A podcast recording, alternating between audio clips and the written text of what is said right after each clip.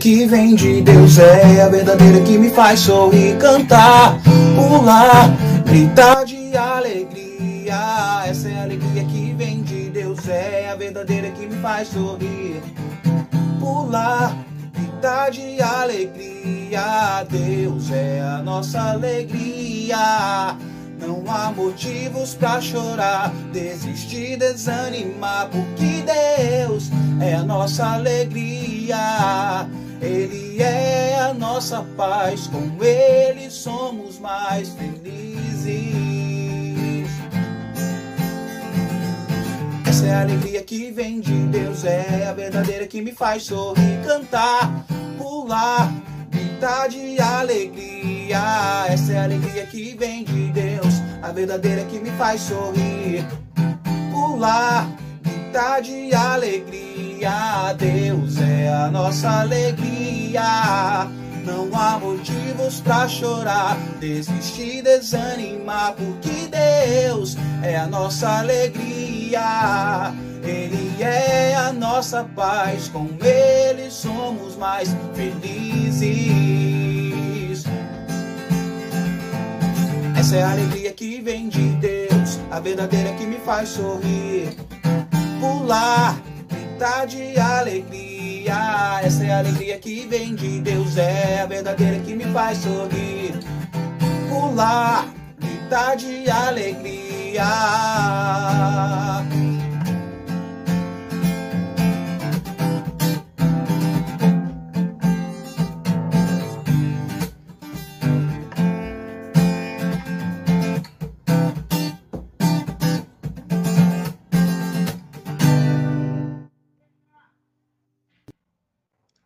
Boa tarde, Teteia.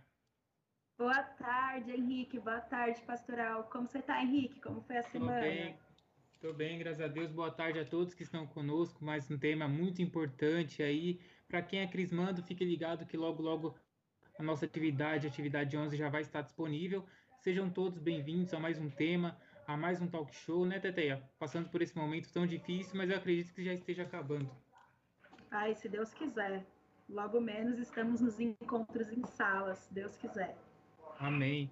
E como de costume, vamos para o nosso correspondente internacional direto de Roma. Está ao vivo conosco. Boa tarde, pessoal. Tudo bem com vocês? Meu nome é Rian e estou aqui para mais uma vez fazer um giro de notícias com vocês, com as notícias mais recentes do nosso mundo religioso, né?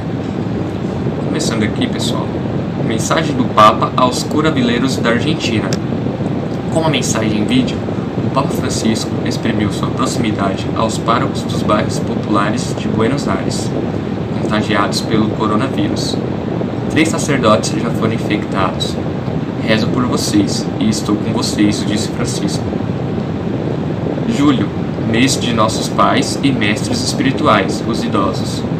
Nessa segunda fase de combate ao Covid-19, com a abertura gradual de muitas atividades, inclusive as serem celebrativas, aplica-se o isolamento vertical. Recomenda-se aos idosos e os demais integrantes do grupo de risco que fiquem em casa, que participe das missas transmitidas pela mídia. Não deixa de ser uma orientação prudente, cautelosa e eficaz para controlar os, os riscos. Campanha da CNBB. É tempo de cuidar. Na próxima segunda-feira, dia 13 de julho, a Conferência Nacional dos Bispos do Brasil e a Carita Brasileira lançam a série de áudio-reportagens É Tempo de Cuidar. As reportagens vão abordar as ações territoriais da Ação Solidária Emergencial da Igreja no Brasil, que dá o nome à série também, e que vem mobili- mobilizando o Brasil a ajudar aquelas pessoas afetadas pela pandemia da Covid-19, que assola o Brasil. E bom, pessoal, essas foram as notícias de hoje. Espero que vocês tenham gostado e até a próxima semana, galera. Então é isso, Tete, as coisas já estão abrindo. E eu já digo também bem-vindo, Henrique.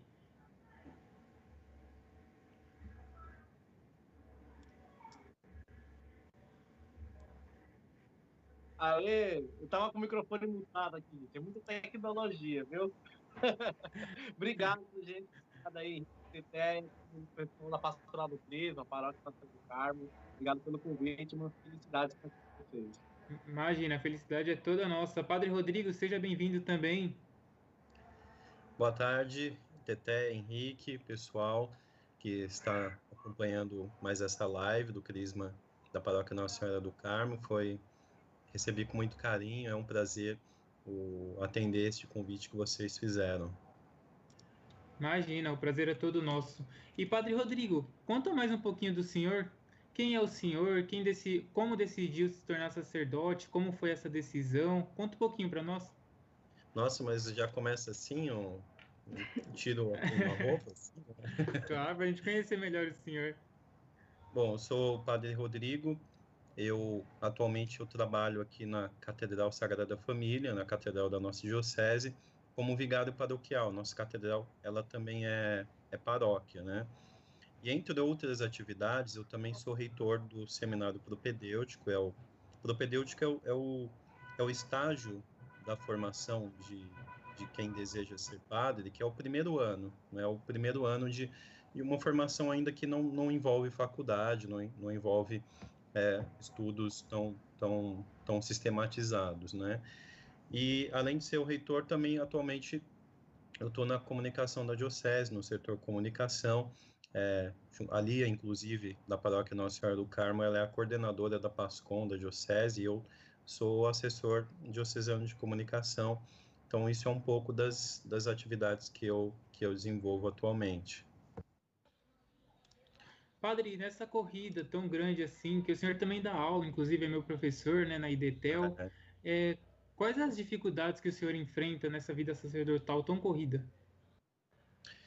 Olha, é, dentre as dificuldades da vida sacerdotal, é, eu diria que, por exemplo, quando a gente entra no seminário, a gente entra com algumas expectativas. Então, por exemplo, você imagina que, sei lá, você vai, vai fazer uma grande preparação ao longo dos anos do seminário para, puxa vida, você vai enfrentar dificuldades das pessoas que estão fora da igreja, as pessoas que, que não gostam da igreja, etc e tal. Então você começa a elencar uma série de desafios que você vai ter pela frente.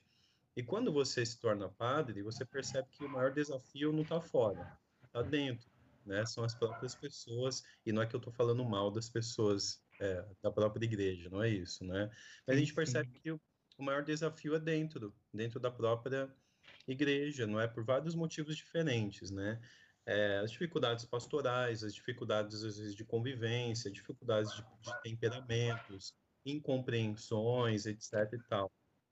Mas se eu pudesse escolher uma dificuldade que eu considero que é um a que ainda hoje me me talvez me incomode mais assim, né?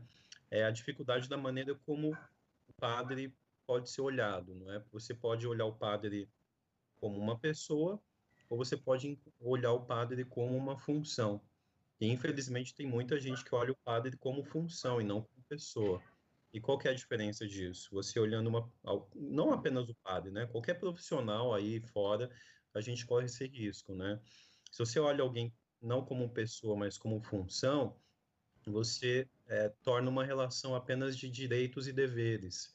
Então, o padre tem que atender a minha confissão, o padre tem que fazer isso, não importa se ele está bem ou não, se ele está de bom humor, de mau humor, ele tá, tem, primeiro tem que estar tá sempre bem, tem que dar resposta para tudo, é praticamente uma espécie de super-homem, entendeu? Então, esse olhar de alguns do padre apenas como uma função e não como pessoa, é, eu diria que talvez seja uma das, das maiores, um dos maiores desafios, assim, né? Perfeito. O padre, você conhece a Jaqueline? Da Nossa Senhora do Carmo? Conheço. Isso. Inclusive, ela foi atrás de algumas fotos do senhor, que agora a gente vai passar no nosso túnel do tempo. E aí o senhor vai comentar um pouquinho sobre esse passado do senhor, pode ser? Pode ser. Vamos lá. Quem são essas pessoas aí, padre? Ah, peraí, deixa eu tentar enxergar que eu não estou enxergando direito. Bom, aí. É na festa do Raí. Ah, é a festa de aniversário do Railson, é verdade. Foi lá na casa dele. É, tem muita gente aí que fazia parte do Nevin, no nosso grupo de oração da São José Operário, aqui do Campo Limpo.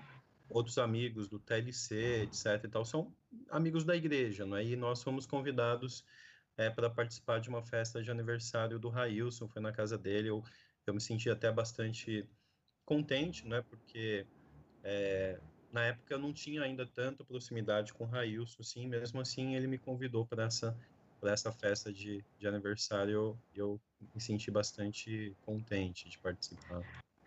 Ele estava aqui com a gente semana passada. Tá. Verdade. E esse aí? É, esse aí sou eu. que eu, vocês percebem, eu era loiro de olhos azuis. Não pois sei é. se era azul, mas a cor do olho era diferente. E eu já fui é, loiro nos meus, nos meus primeiros meses de vida, né? Sim, sim. E quando foi a decisão de ser padre? Ah, é, eu acabei nem respondendo a sua pergunta inicial, né? É, toda essa história de ser padre começou por volta de 2003, por aí. Eu não fui daqueles casos, não é de que pensava desde criança ser padre e tudo mais. Eu, eu sempre tinha a, a, até a convicção, a certeza no meu coração de que eu queria ter uma família, não é? Constituir uma família, já tinha mais, mais ou menos planejado até aquelas coisas que a gente começa a fazer, né? Quantos filhos, quando, que ano mais ou menos seria o casamento, etc. Tal. Não tinha nada, nem namorado eu tinha, mas já tinha todo o plano na cabeça, né? E por volta de 2003, eu estava mais ou menos no segundo ano de faculdade e eu comecei, antes da, antes da, da faculdade, do, do horário da aula, eu comecei a participar da missa todos os dias. E nessa questão de participar da missa todos os dias, eu, eu participava apenas aos domingos na minha paróquia de origem mesmo. E eu, eu fui percebendo com o passar do tempo, não é uma, uma certa disposição interior a me entregar, a servir mais. E, e no começo para mim foi muito difícil, né? Porque eu achava que eu estava ficando fanático, é, rezando demais, coisas do tipo, né? Porque eu tinha um propósito, tinha um, um, um plano particular, e de repente aparece uma outra coisa, assim, que parecia ser a vontade de Deus. Então foi um tempo de muita confusão. E aconteceu isso em 2003, eu conversei com um padre na época, essa vontade de ser padre, entrar no seminário, ele me, me aconselhou dizendo, olha, eu acho que é importante que você termine a sua faculdade, e aí depois, até lá, se você continuar tendo essa vontade, essa disposição, é um sinal de que é uma vocação realmente. Senão, isso vai, vai se perder com o passar do tempo e aí vai se, vai se verificar que não é uma questão vocacional, então talvez tenha sido uma, uma vontade passageira. E aí eu terminei a faculdade e a vontade continuou. E a diferença é que é, esse conflito que eu tinha dentro de mim, no sentido, puxa, mas eu não quero, nunca pensei em ser padre, eu nunca tinha parado para pensar nisso, eu quero casar, sabe? Aquela coisa de realizar a nossa, a nossa própria vontade. O que aconteceu com o passar do tempo, não é? Nesses dois anos que eu tive que concluir a faculdade, é que a minha própria vontade acabou se conformando à vontade de Deus. Então, aquilo que Deus desejava também passou a ser o meu próprio desejo, não é? Então, foi mais ou menos assim, um pouco da história até entrar no, no seminário, depois entrei em, em 2006, inclusive o Henrique também entrou comigo, e entrei com 25 anos, né, já um pouco mais, com uma idade um pouco mais avançada do que normalmente os rapazes costumam entrar, não é? Pessoal mais novo como costuma entrar aos 18, 19 anos, por aí. Então é um pouquinho é, do meu processo vocacional, vou chamar assim. Perfeito. Inclusive, essa foto aí é diante do bispo, né? Uh, provavelmente o senhor teve ter uma relação muito próxima com ele. Essa é a foto da minha ordenação diaconal. Aconteceu uhum. em dezembro de 2013. É, antes de ser padre, não é todo padre, né? É antes ordenado diácono, né? Faz parte do, do sacramento da ordem. É o, um dos graus do sacramento da ordem é o diaconato. Então, é o momento da ordenação em que você está diante do bispo e nesse momento você faz as promessas diante do bispo, é, promessa de obediência, promessa é, de rezar a liturgia das horas, a promessa relacionada a, ao celibato, é, enfim, a gente tem uma espécie de diálogo ali diante do bispo, se comprometendo a ser um colaborador dele com fidelidade. Perfeito. Perfeito. É, temos mais foto? Olha aí. Quem são esses, padre? Esses são meus pais. Do lado esquerdo aí da foto, meu pai, faleceu ano passado, vai fazer um ano agora em, em julho. Do lado direito, a minha mãe. E os dois sempre me apoiaram bastante nesse, nesse caminho vocacional. No começo, meu pai achou meio ruim, assim, né? Porque é, eu tinha feito os quatro anos de faculdade e desse, nesses quatro anos ele que pagou a faculdade, né? Foi difícil, a gente não, não, não tinha conseguido bolsa, etc e tal.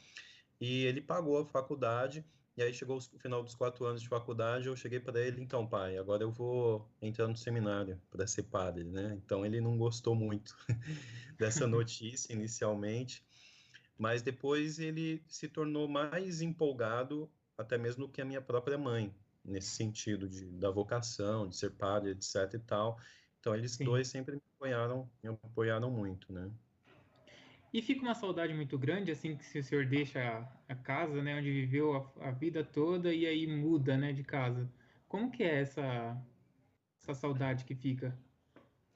É uma saudade gostosa, assim, né? Eu lembro da primeira noite, porque primeiro tem todo um, um processo de desapego. Depois que você se desapega, aí tem um pouco da questão da saudade mais sadia, eu chamaria assim, né? Uhum. É, mas aí você também tem consciência de que agora você também está dando os passos próprios da sua vida. Não é esse distanciamento, em certo sentido, é, é gostoso, é bom, porque você está dando, assumindo a responsabilidade sobre a sua própria vida. Mas que dá saudade, dá. Mas no meu caso, os meus pais, no caso minha mãe atualmente, ela mora muito perto aqui, né? Então, sempre que eu tenho saudade, eu vou lá visitar. Então, até nesse tempo da pandemia, eu passei um bom tempo lá morando com ela até para ajudá-la, né? Para ela não precisar sair de casa, fazer compras e tal. Então, eu não tenho grandes dificuldades com isso, talvez porque minha família está próxima, né? Mas existem outros casos que, é, no caso dos religiosos, sobretudo, né? Que normalmente a família está em outro estado, em outro lugar. Então, essa questão da saudade, eu acredito que acabe sendo um pouco mais, mais complicada, né? Perfeito. Qual é a próxima foto? Vamos a última. Foi muito bom, padre, a gente conhecer um pouquinho de você. É, agora a gente vai conhecer um pouquinho mais do nosso outro convidado, o Henrique, né? Henrique, responde pra gente quem é você, é formado em quê e se você é casado. Bom, eu sou o Henrique, é, eu sou casado com a Fernanda, é, a minha área de formação é a filosofia, né? Filosofia e ciência da religião. O padre Rodrigo deu um spoiler aí, né? A gente entrou no seminário juntos, estudando, inclusive, quando ele falou que ele era o mais velho, eu, eu não tinha tanta recordação do quão velho ele era, assim, né, na época. Porque eu fui dessa época dos 18, 19 anos, ele com 25, mas assim, e aí todo esse processo de descoberta eu sempre fui na igreja, então é, a vida missionária minha começou muito cedo, com 15 anos eu comecei a pregar fora da minha paróquia, viajando para outras cidades. Na minha paróquia comecei a pregar com 13 anos, assim. Então, desde começo, desde pequena, assim, dizendo assim, eu tive uma, uma intensidade na, na vida missionária. Isso foi muito bom e ao mesmo tempo muito ruim. Hoje eu percebo que eu poderia ter amadurecido antes de assumir tantas responsabilidades, né? Então, fui me desenvolvendo na igreja e ali fui, fui descobrindo muita coisa na tentativa e do erro. Por um momento, eu entendi que deveria ser padre, eu passei uma fase boa da minha vida no seminário, uma fase que eu tenho saudades da convivência, e foi nessa fase que eu conheci a Fernanda, né? Fernanda era na paróquia que eu fazia trabalho pastoral. E aí da amizade brotou o relacionamento que hoje se concretizou no matrimônio. Hoje eu sou professor de filosofia e na diocese eu colaboro com a formação na renovação carismática, a renovação, é, a formação de pregadores. Também coordeno o Ministério de Fé e Política na diocese e com o movimento do TLC também colaboro na formação dos evangelizadores, enfim, né? O que precisar de fazer, a gente vai fazendo. E na minha paróquia, que é a São José Operário, lá no Campo Limpo, não aí do Capão Redondo, né? É a do Campo Limpo, eu hoje sou o ministro extraordinário da comunhão e da palavra. Então é o que eu faço na igreja hoje. Maravilha, Henrique. É, e qual é a maior dificuldade na vida matrimonial? Nossa, eu, eu acredito que está vinculado. É, são duas histórias diferentes, né? E existe uma, um mecanismo de defesa próprio do ser humano, que é o egoísmo, né? O egoísmo enquanto um mecanismo de defesa. Você quer as coisas do seu jeito. Eu, por ter saído cedo de casa, então eu tinha minha estrutura, minha estrutura diária centrada em mim. Depois morei sozinho um tempo, então eu era acostumado muito com as coisas do meu jeito, assim. Então, quando você passa a viver com uma outra pessoa, tem que existir uma equalização, né, entre as suas expectativas e a expectativa de outra pessoa. E isso implica em renúncia. E aí as pessoas geralmente é, falam de renúncia no sentido de serviço, de um ministério na igreja, mas também no sacramento do matrimônio há um aspecto da renúncia que o seu eu ele, é, ele morre né, no dia a dia, mas não no sentido de aniquilação, de você deixar de ser quem você é, mas é no sentido de aparecer uma vida nova ali, né? Aí a vida do casal, a vida da família. E eu, por ter tido um histórico familiar bem conturbado, meus pais são separados, uma relação toda complicada, eu não tenho um histórico na minha memória do como é ser família, sabe? Esse momento do que os pais discutem, depois eles se reconciliam, eu não tenho isso na minha memória. Então, eu vou aprendendo isso com a Fernanda, olhando as famílias que eu, tô, que eu conheço agora. Então, esse momento de aprendizagem é um momento de revisionar quem é você e o que vale a pena abrir mão quando você pensa na felicidade dos dois. Assim. Então, é, acho que o maior desafio na vida de um casal é, o, é vencer o egoísmo todos os dias. Perfeito, Henrique. Muito obrigada. É, como a gente teve fotos do padre, também temos suas e que a Jaque, que é a Jaqueline aqui da paróquia nossa Senhora do Carmo nos ajudou com essas fotos também. Pode passar as fotos aí, por favor. Fala um pouquinho pra gente. Wilson, isso aí foi lá em casa. Eu acho que foi um momento antes de uma live que eu estava fazendo com o Railson. É, foi um momento antes de uma live, mas eu só estou em dúvida se era na minha casa de solteiro ou na minha casa de casado. Mas foi um momento antes da live. Aí eu, um grande amigo, assim, né? Um grande irmão, assim. Hoje a ah, eu sou é bem presente. De... É, é. Já que conseguiu pegar essa foto aí, gente.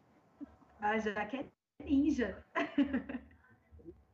Sou eu, gordinho. É, bom, evidente, né? Gordinho, uma característica que eu consegui honrar depois, né?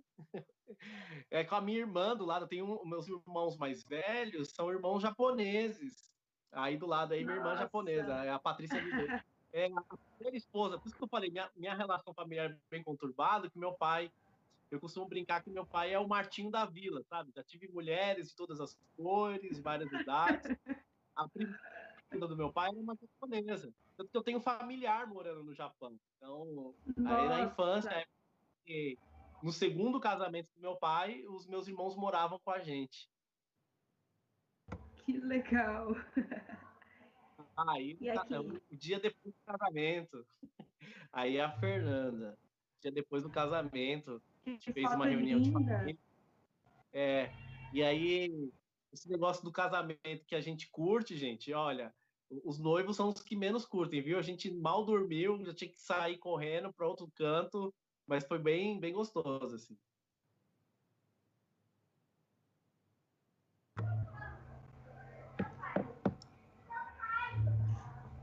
Então é isso, Henrique. Agradeço. Foi muito bom ouvir a história de vocês. Histórias diversas, né? Assim, próximas, mas ao mesmo tempo é, bastante no sentido contrário, né? Um seguiu a ordem, o outro seguiu o matrimônio.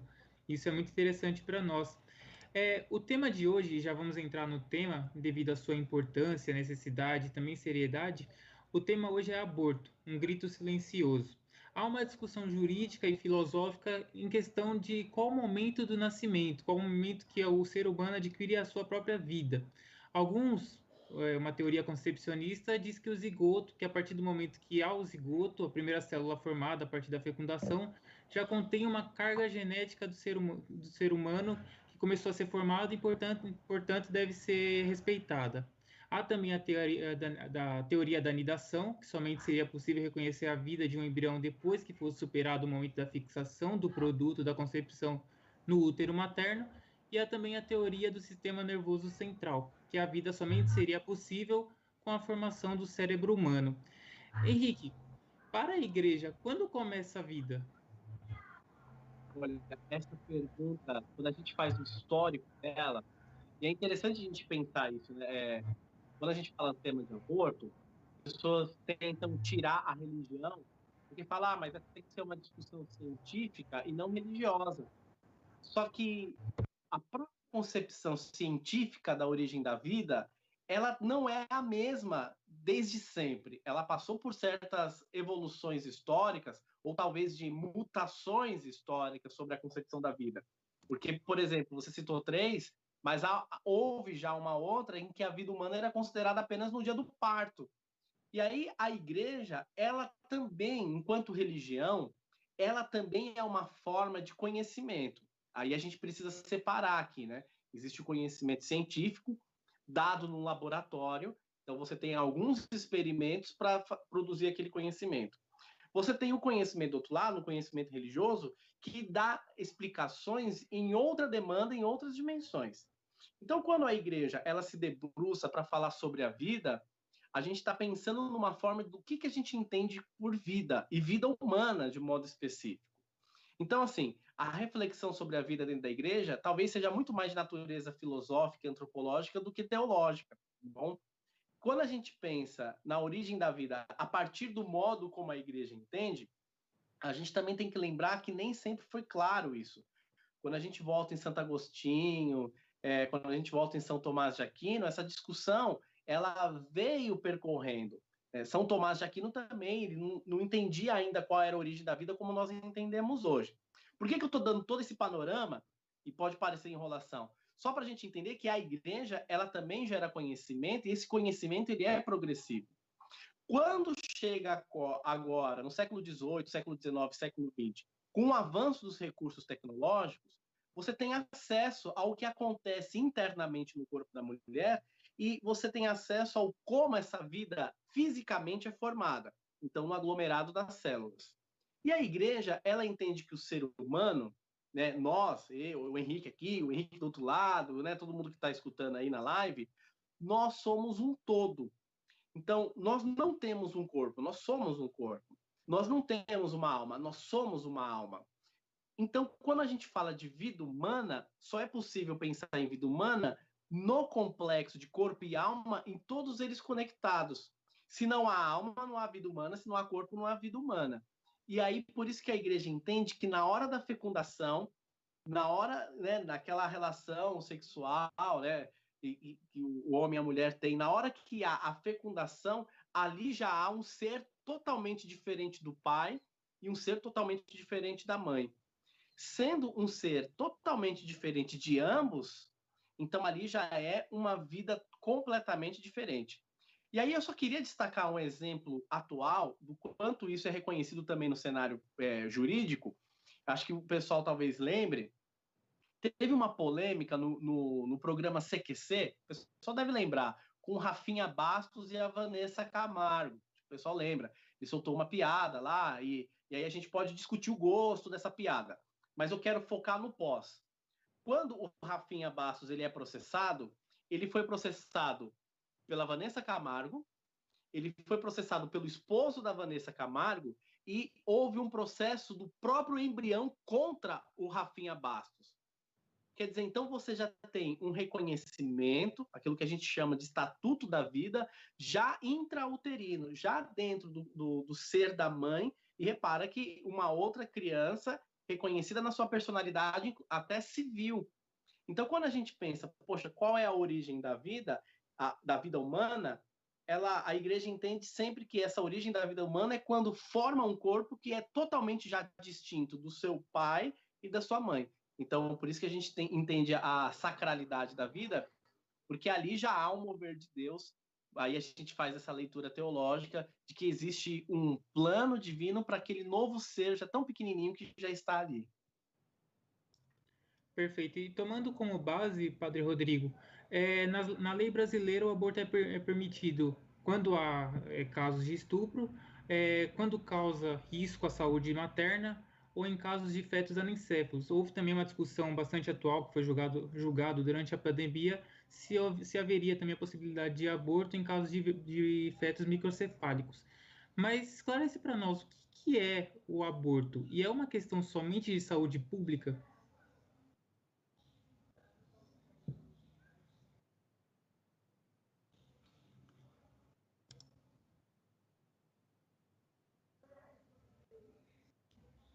Tá mutado meu microfone.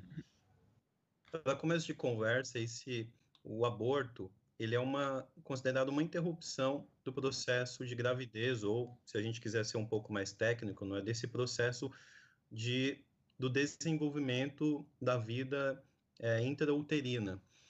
É, quando esse processo é interrompido, então nós podemos sim dar o nome de aborto. Só que existem pelo menos dois tipos de aborto: o aborto espontâneo e o aborto provocado. O aborto espontâneo ele pode acontecer pelas mais variadas causas. Então, por exemplo, algum problema de malformação, a questão do útero. Existem muitos fatores médicos aí que podem levar a um aborto espontâneo e que não é, é a igreja não vê isso como um pecado. Eu já, vi, já tive pessoas que vieram confessar porque teve o aborto espontâneo e a pessoa ficou imaginando que ela tivesse culpa nisso. Não é espontâneo justamente porque não foi é, é, é, provocado por uma, alguma, alguma vontade exterior, vou usar essa, essa terminologia. E já o aborto provocado é justamente quando, tendo todas as condições ali, nós interrompemos a, um, a, um, a uma interrupção humana ali, através de processos, de ferramentas, medicação, se interrompe aquele processo de desenvolvimento da vida intrauterina e aquela vida então deixa de, de ser vida, há a morte daquela vida. Então, esse é o, o aborto provocado. Sobre essa, essa discussão de que o aborto é uma questão é, de saúde pública, a gente precisa entender como é que surge um pouco essa discussão do, do, do de usar, o, encaixar o aborto como uma, uma discussão de saúde pública, até porque é para quem normalmente defende o, o, a descriminalização do aborto, a liberação do aborto, é interessante você concentrar a discussão em alguns âmbitos é, que seriam mais, de mais fácil argumentação em prol dessa descriminalização. Então, por exemplo, você tira tira a discussão do aborto do, do âmbito da filosofia, você tira a discussão do aborto do âmbito da, do, de quem de alguma maneira está envolvido com a religião. Você está indicando um, um caminho de, de, argumentação exclusivo de uma, de uma área. Então, dá a impressão que todos os outros não têm direito não têm é, qualquer propriedade de argumentar de argumentação nesse sentido. Essa questão surgiu, não é, o, usar o, o, falar do aborto como um caso de saúde pública, por conta das consequências em vistas dos abortos clandestinos, ou seja, os abortos que eram feitos, são feitos por pessoas, mulheres, homens que, que também incentivam ou participam. Uma, uma vez que o aborto não é, é permitido legalmente, algumas pessoas querem optar por, pelo, pela prática do aborto, mas elas obviamente vão se utilizar de caminhos, de meios ilícitos, ou seja, não permitidos.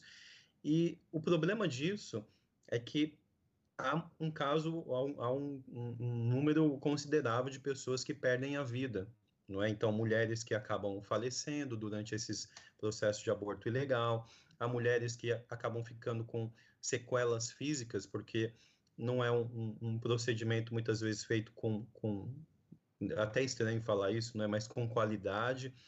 É, então, se tornou um caso é, entendido como um caso de saúde pública, né? Ou seja, mas perceba que nessa discussão, a, o centro da argumentação está todo voltado para a mulher, ou seja, ela precisa de um procedimento correto, aprovado pela justiça, caso ela opte por fazer isso.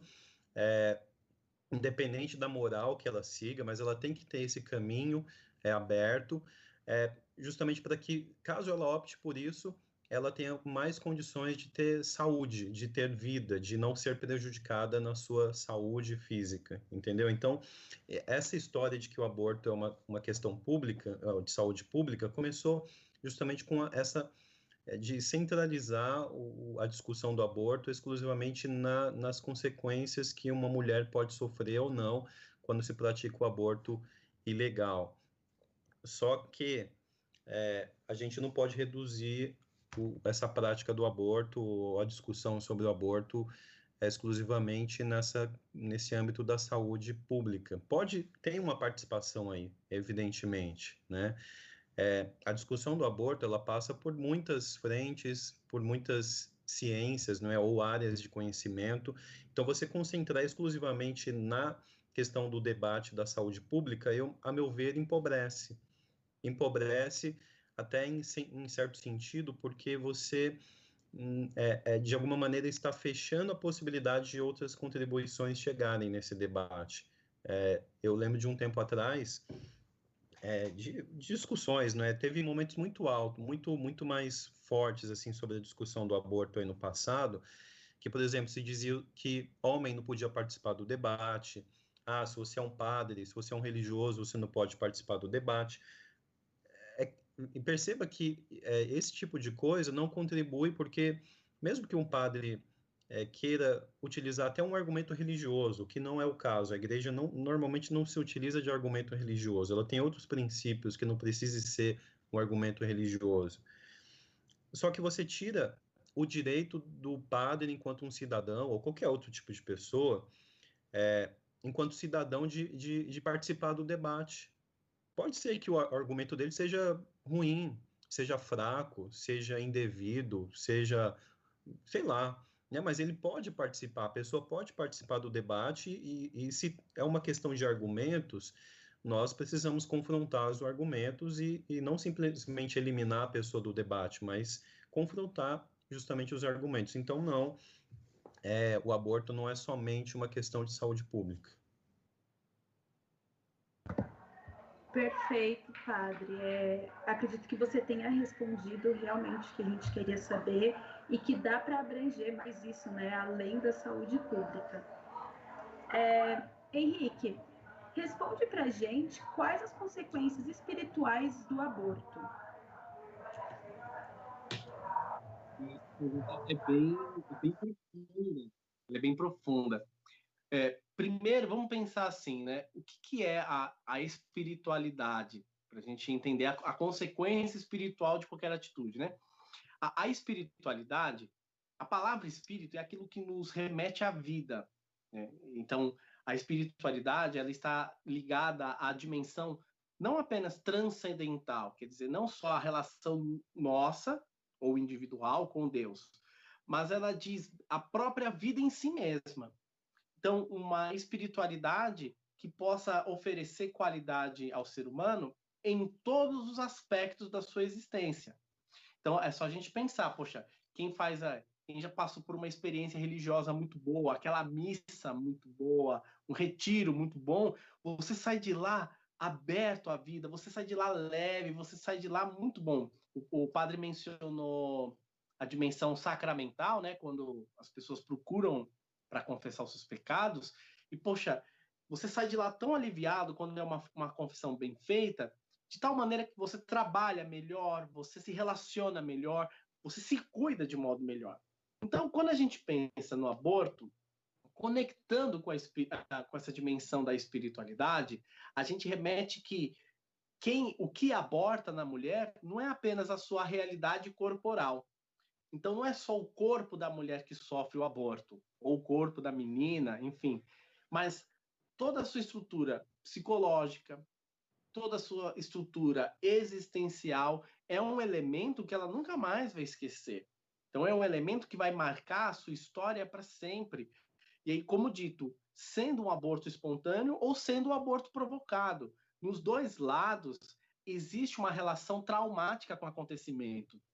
E quem já viveu essa experiência do aborto na sua família, né, tanto no aborto provocado como o aborto natural, é, é engraçado, eu digo engraçado no sentido assim, é, não é só a mulher grávida que aborta. a família inteira participa do aborto.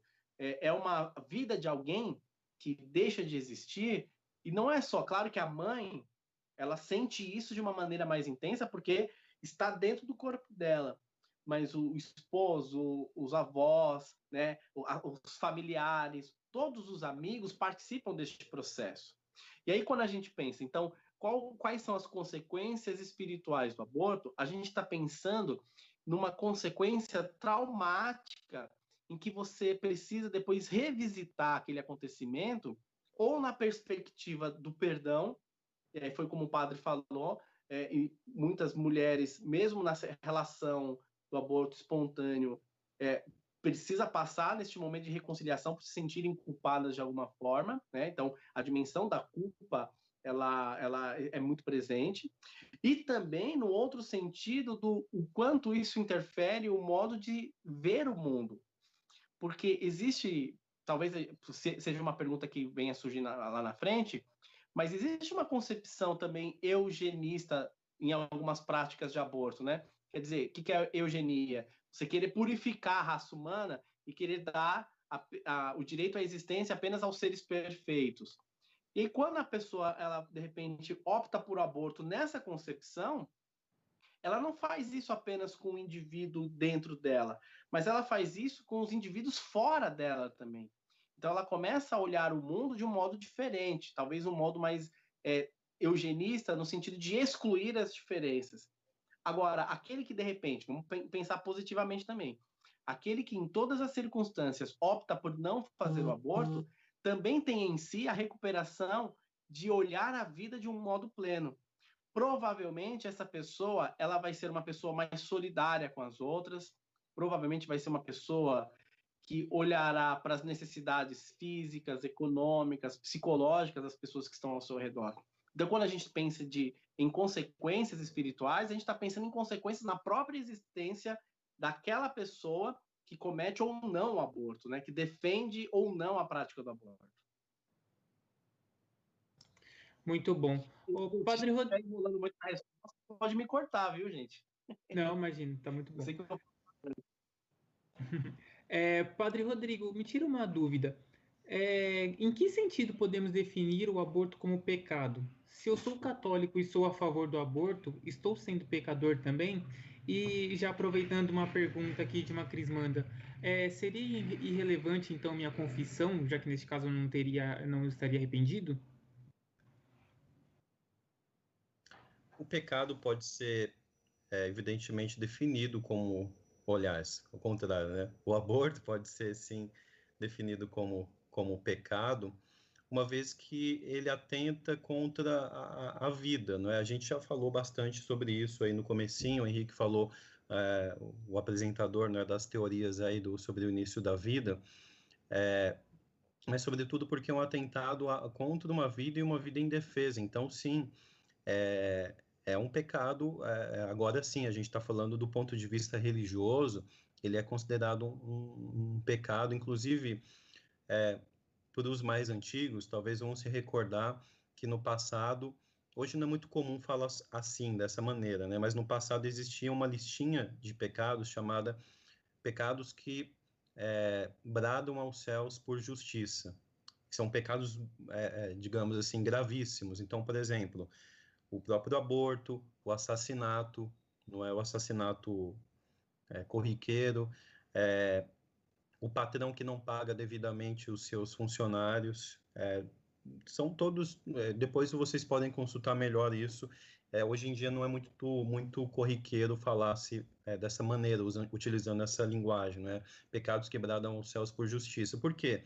Porque se entende que no caso do aborto é uma, uma violência muito grande que se pratica, é, ainda que a pessoa queira, não é a própria mulher, a mãe deseje, mas é uma violência contra ela, contra o feto, que obviamente é indefeso, não é o, o, o, o embrião ali, em qualquer estágio que ele esteja, talvez já esteja no estágio bastante avançado ou ainda bastante inicial, não importa. É, em todas essas situações é entendido sim como, como um pecado. É claro que existem os atenuantes. A gente fala aí na teologia moral que para qualquer pecado, e não apenas em relação ao aborto, existem os atenuantes de culpa. O que, que é isso? Existem fatores que fazem com que uma pessoa, às vezes, tenha cometido um pecado e a culpa que recai sobre ela, o peso, o, o, o valor do, do, do, daquilo que ela cometeu, às vezes pode ser diminuído é, tendo em vista algum, alguns fatores que tenham influenciado ela a cometer aquela falta. Então, por exemplo, o pecado, vou usar uma expressão mais fácil aqui da gente compreender, o pecado 100% pecado, que eu tenho culpa por completo, é quando eu sou totalmente livre e eu tenho a livre decisão de praticá-lo. Né? Para ser bem simples, o catecismo tem uma explicação um pouco mais elaborada do que essa, né? mas para o nosso, nosso bate-papo fluir aqui. Quando eu estou totalmente livre, desimpedido, e eu opto, mesmo sabendo que aquilo é errado, que eu não deveria praticar, eu faço a opção por praticar. Esse é o pecado que eu não posso dizer, eu estava desavisado, é, não me falaram, ou alguém me influenciou. Não, eu optei, entendeu? Agora, por exemplo, existem situações, é, até de aborto, vai, já que a gente está falando sobre o aborto, é que a pessoa ela faz isso condicionada por outras. Então, por exemplo, a gente tem casos aí de crianças aí que, que foram abusadas aí com 10, 11, 12 anos de idade. Essa criança, ela não tem condições de decidir, às vezes, o que ela quer, o que é o correto. Ou, de repente, algum adulto ali vai de alguma maneira, até forçar para que ela faça a opção pelo, pela prática do aborto.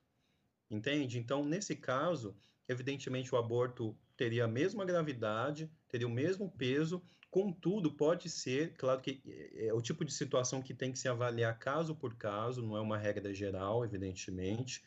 É, a culpa dessa criança pode ser diminuída. Deu para entender? Então, quando a gente está falando de aborto enquanto culpa para aqueles que cometeram, que cometem, ou que de alguma maneira ajudaram, a gente está falando de, é, em, em, termos de pecado, a gente está falando de situações que precisam ser avaliadas também no sentido individual para pesar também todas as situações. Eu acho muito interessante que, por, por exemplo, quando uma pessoa chega ao ponto de ir no confessionário, buscar o padre para se confessar sobre o aborto, é porque aquela pessoa já está se penalizando e às vezes há muito tempo. Entendeu? Não é uma coisa que a pessoa, ah, eu cometi ontem, amanhã eu já vou lá e apenas para apagar o pecado e, e, ficar com a consciência tranquila. Não, antes tem toda uma história aí. Até a pessoa chegar até o confessionário, tenha certeza que tem toda uma história. E as pessoas se sentem muito pesadas, indignas, não é? Claro que eu estou falando do caso das pessoas que têm é, é, essa dimensão do pecado em relação ao aborto, estão ligadas à igreja e assim por diante. Existem aquelas pessoas que não seguem a nossa moral cristã e para elas, elas não, ainda que elas talvez se arrependam de, de, de aborto, elas não encaram essa questão, não levam em consideração essa questão do pecado. Maravilha, padre. Muito obrigada por responder algumas questões que, dentre delas, vieram de crismandos realmente. É, agora que essa pandemia a gente não pode estar tanto em sala com eles, né? Então fica mais difícil da gente introduzir esse assunto para eles. É, Henrique, temos uma pergunta aqui para você. Teologia do corpo é uma resposta à cultura do aborto? E o que é a teologia do corpo? Olha, a teologia do corpo é um, hoje é um. Quando a gente fala de sexualidade afetividade, é uma expressão que entrou na moda, né? É, o nome teologia do corpo ele é dado por, pelo Papa João Paulo II, uma série de catequeses que ele fez. Assim que ele assumiu o seu pontificado, ele, se não me engano, por cinco anos, ele fazia uma catequese pública semanal, é, tratando sobre dimensões antropológicas. A, a, a, gente chamaria de antropologia teológica isso. E aí ele começou a fazer uma série de reflexões sobre o próprio sentido da vida, o sentido das relações humanas. É, a gente é, ele começa a fazer essa reflexão no, nos anos 80. Então é porque assim a gente tem que lembrar que, por exemplo, o namoro como ele é feito hoje, ele não era assim em 50, 100 anos atrás. Ele não era assim. A forma de se relacionar entre homem e mulher, a forma afetiva, ela foi sendo revisitada. A própria alteração e aquilo que foi chamado depois de revolução sexual nos anos 70 também re reconfigurou o próprio modo da mulher se entender em sociedade. Então, quando a mulher ela passa a se entender de modo diferente, o homem passa a entender o seu papel relação, na relação entre homem e mulher, né? na relação do casal.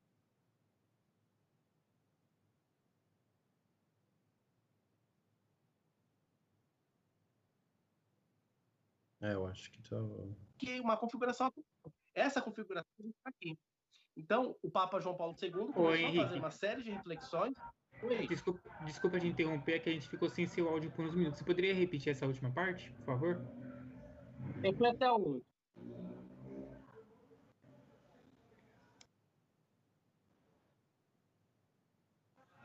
Ah, tá. Então, assim, é, quando tem essa revolução sexual dos anos 70 e a própria alteração da, do relacionamento sociedade, a igreja precisou revisitar como ela ilumina essa realidade humana. Porque acho que é uma coisa assim que é curiosidade, quando a gente fala em magistério da Igreja Católica, ensina as pessoas. O magistério da Igreja Católica é um elemento que vai sendo atualizado conforme surgem novos problemas, conforme surgem novas situações. Então, se, por exemplo, alguém, né, de repente mais estudioso em relação à doutrina católica, abriu o Concílio de Trento para estudar, não haverá lá pronunciamentos, por exemplo, sobre a sexualidade casamento como a gente entende hoje, até quando fala, porque o Concílio de Trento fala sobre o sacramento do matrimônio, mas não fala nesses problemas que nós temos agora, né? a realidade do divórcio, a realidade do trabalho, né, a influência da vida profissional. Não se falava isso. Então, mudou a sociedade, a igreja precisou iluminar. Então, só para eu não ficar é, rodeando muito, então, teologia do corpo é uma reflexão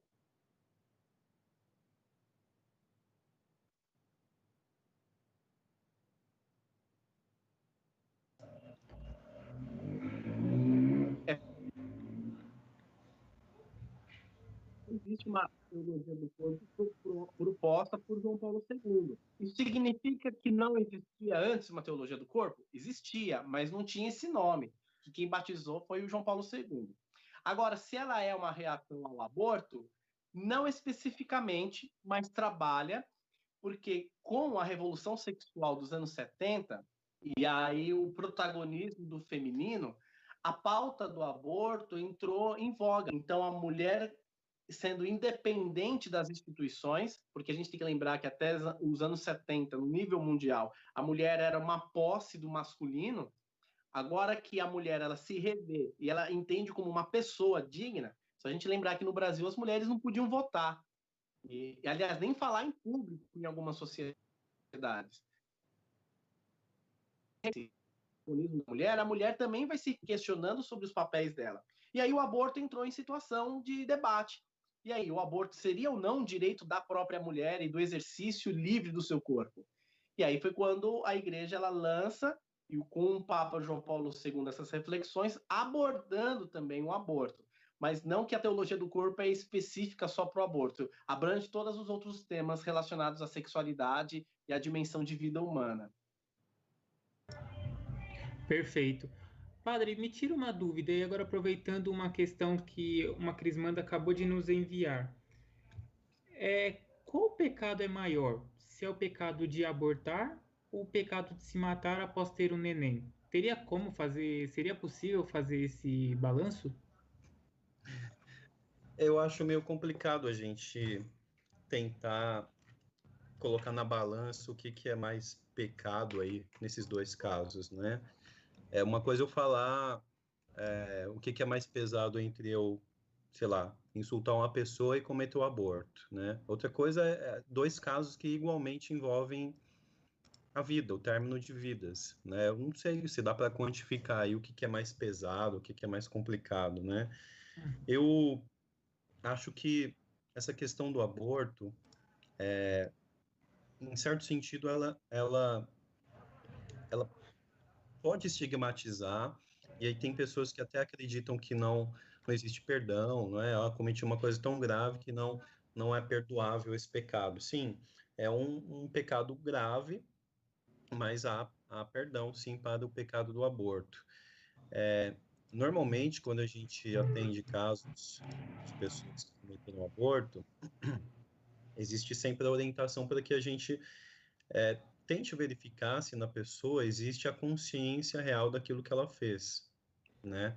Porque pode ser que a pessoa está confessando por confessar, existe isso, sim, né?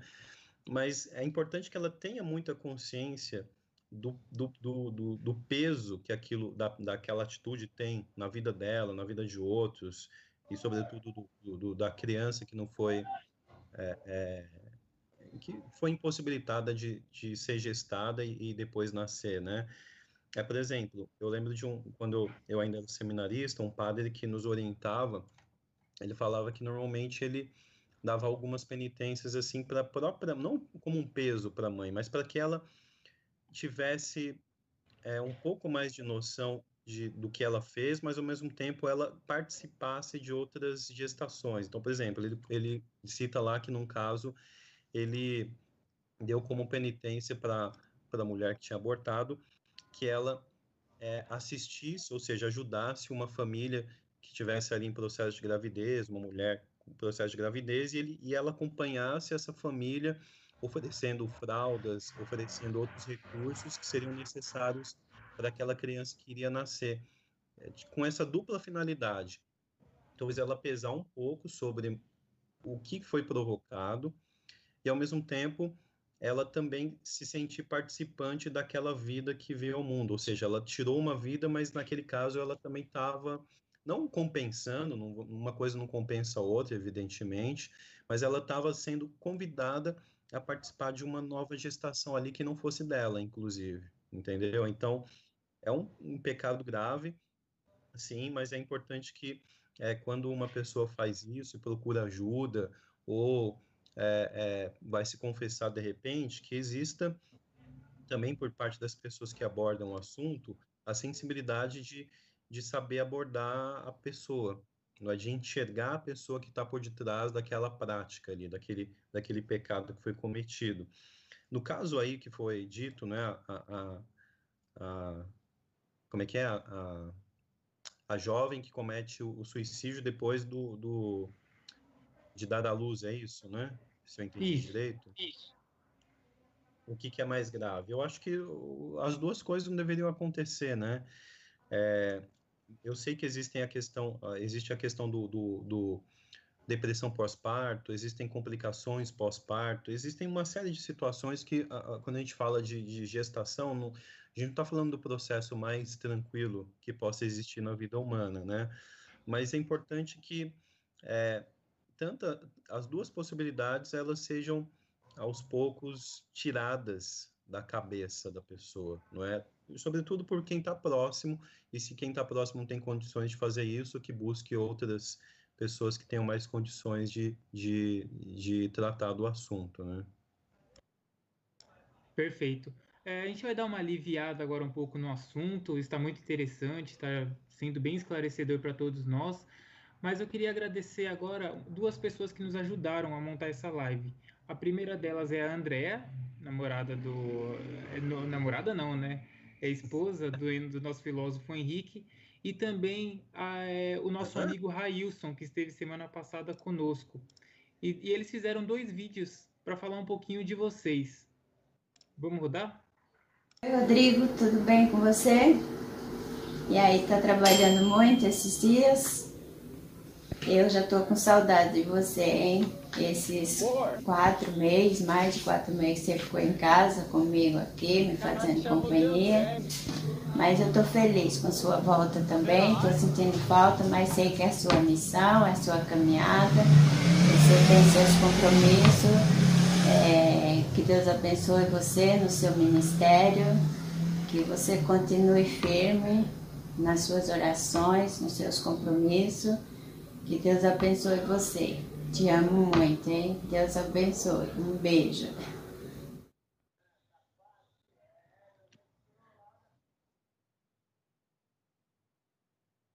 Padre, poderia comentar um pouquinho sobre ela?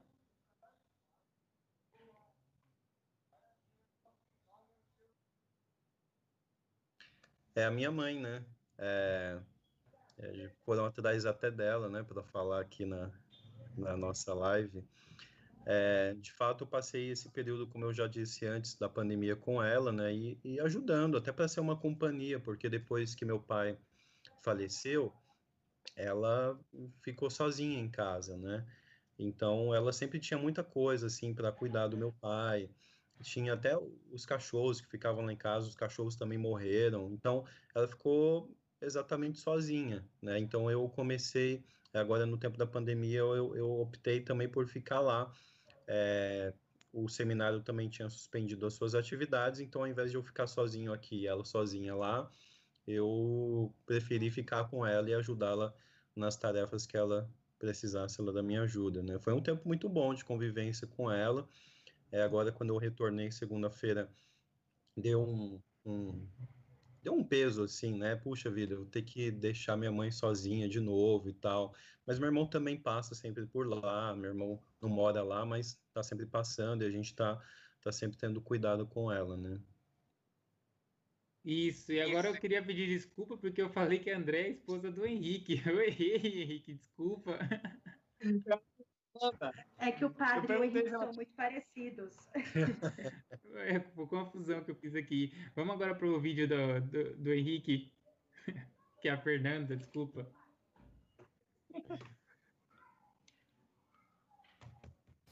Oi, amor, tudo bom? Tava esperando você sair de casa para conseguir fazer esse vídeo. O pessoal do TLC pediu para que eu fizesse e desculpa essa Desculpa, pessoal, por isso. Vocês não são obrigados. Mas tudo bem, você já tá acostumado, então vamos que vamos.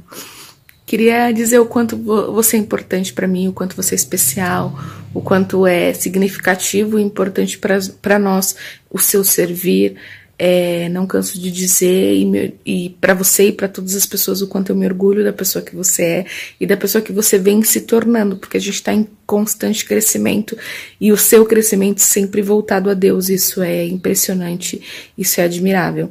Então eu te amo muito. Eu não canso de dizer também que você é uma das pessoas mais inteligentes e mais dedicadas que eu conheço.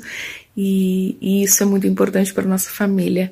Muito obrigada por ser esse servo de Deus, muito obrigada por ser esse homem maravilhoso, muito obrigada por ser meu, meu, meu melhor amigo há 12 anos e por estar na minha vida mais que isso, tá bom? Te amo muito, muito, não tenho nem palavras para descrever o quanto eu te amo e o quanto você é importante na minha vida. Beijo, amor, fica com Deus e ótimo encontro aí para vocês. Olha aí, agora sim, Henrique, a Fernanda mandou esse vídeo aí, queria agradecer a ela por esse vídeo e também por ter disponibilizado. E o que, que ela representa para você, Henrique? Olha, muita coisa. Agora eu fico envergonhado, porque ela falou que tá escutando aqui, ela tá na sala aqui embaixo aqui, tá escutando. Mas acho que é muito do que ela falou mesmo, assim, a gente vem se transformando, né? Ainda mais porque a gente tem 12 anos de história, mas foram 12 anos que a gente foi e voltou, né? E muita coisa a gente viveu, assim. hoje me orgulho muito de, de da Fernanda e de ter casado com ela, assim, a pessoa que eu mais amo no mundo.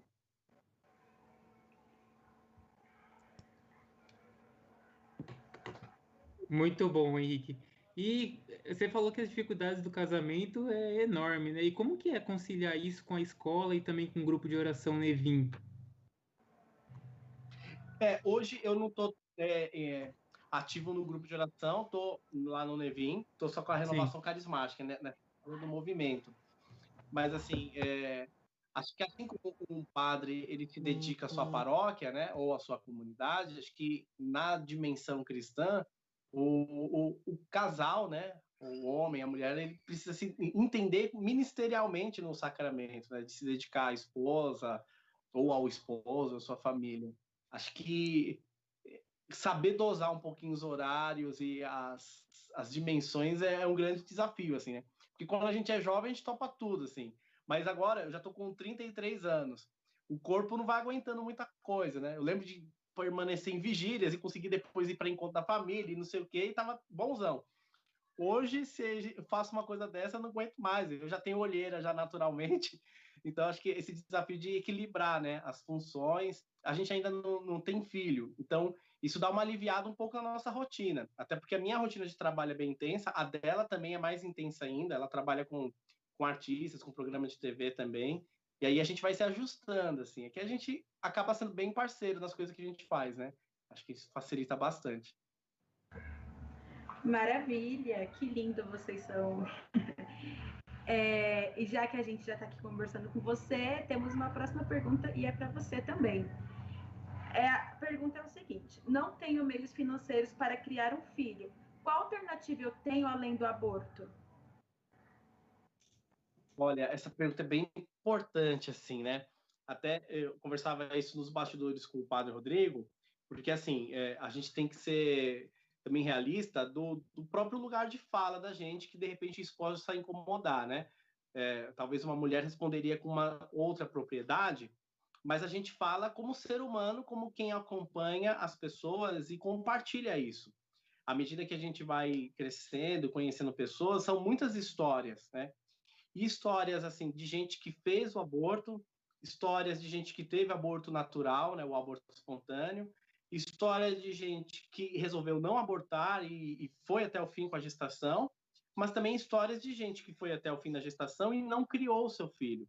Então, eu tenho um casal de amigos que eles adotaram é, a, essa filha e justamente porque foi uma mãe que se assim, relacionou com várias pessoas e, e teve vários filhos. E chegou na vez dessa menina, ela não quis ter. Então, quando a gente. Aí aqui eu quero sair um pouco da esfera religiosa e no campo da, da lei.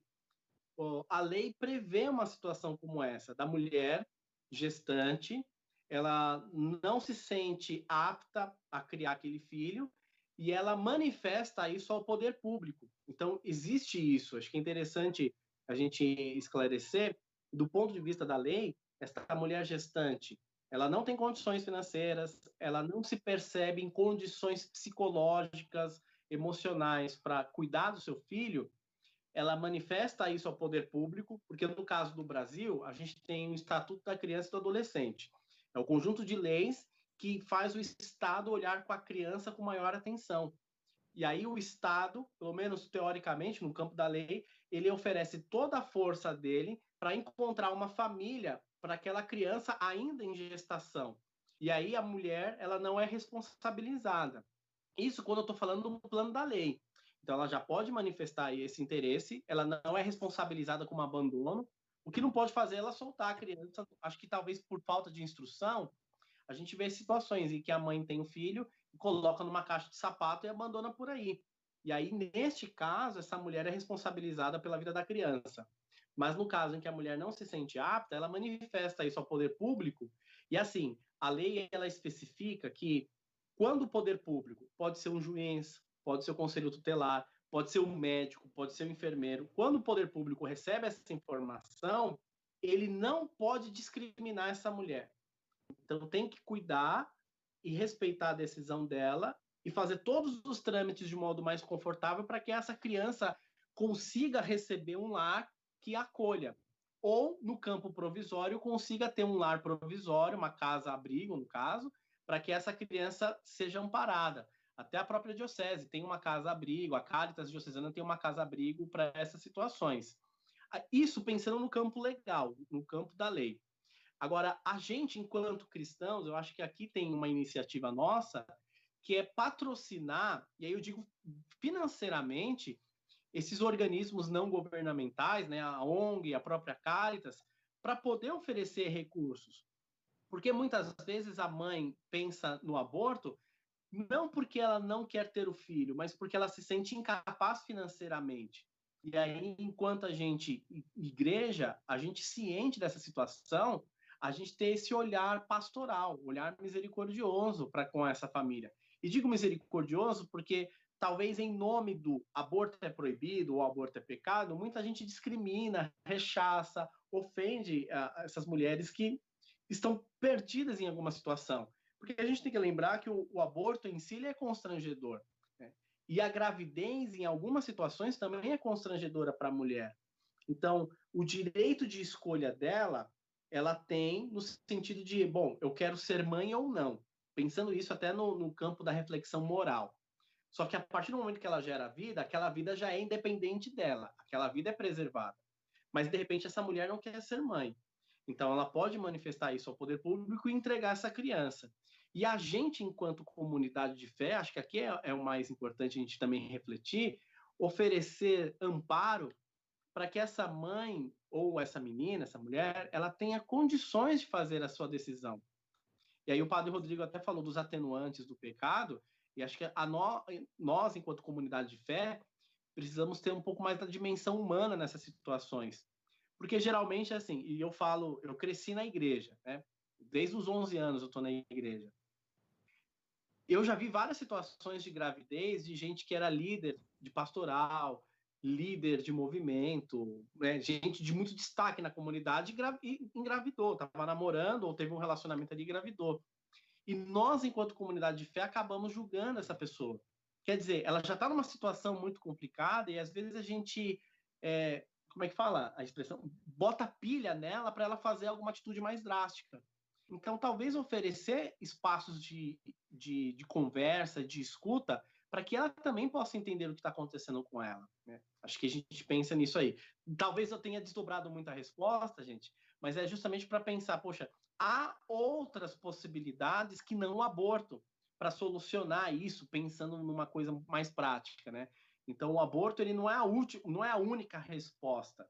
Talvez nem deveria ser, porque está em jogo ali a vida de uma pessoa que já é uma pessoa, né? O embrião, o feto, já é uma criança, já é uma vida que precisa ser respeitada em sua dignidade. Agora, talvez a mãe que não tenha os instrumentos todos para conseguir enfrentar este momento, que é um momento muito barra para muita gente.